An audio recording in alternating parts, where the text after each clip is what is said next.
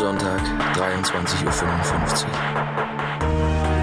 Eine kühle Traurigkeit umgibt sie, eine tiefe Melancholie, die über ihre 17 Lebensjahre hinwegtäuscht.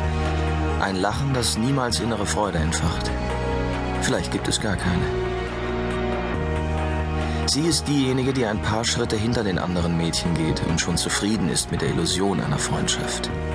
Sie ist diejenige, die wohlbehütet die Klippen der Jugend umschifft. Diejenige, die ihre Schönheit verleugnet, als könne man sich dafür oder dagegen entscheiden. Sie heißt Tessa Ann Wells und sie duftet wie frisch geschnittene Blumen. Ich kann dich nicht hören, sage ich.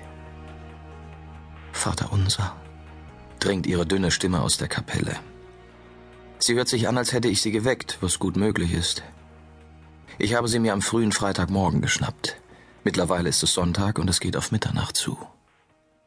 Seitdem betet sie fast ununterbrochen in der Kapelle. Es ist natürlich keine richtige Kapelle, eher eine umgebaute Kammer, aber sie ist mit allem ausgestattet, was man für das Nachdenken und das Beten braucht.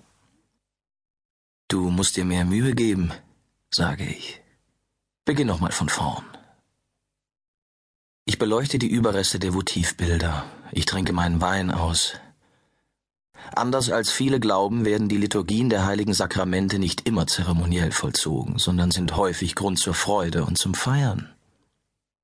Ich will Tessa gerade daran erinnern, als sie mit klarer, ausdrucksvoller Stimme erneut zu beten beginnt.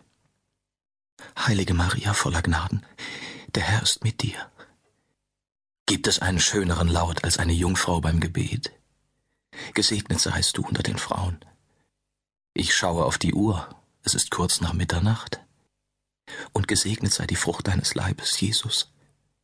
Es ist Zeit. Heilige Maria, Mutter Gottes, ich nehme die Spritze aus der Schachtel.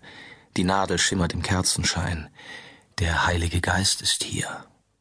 Bete für uns Sünder. Das Leiden hat begonnen. Jetzt und in der Stunde unseres Todes. Ich öffne die Tür und betrete die Kapelle. Amen.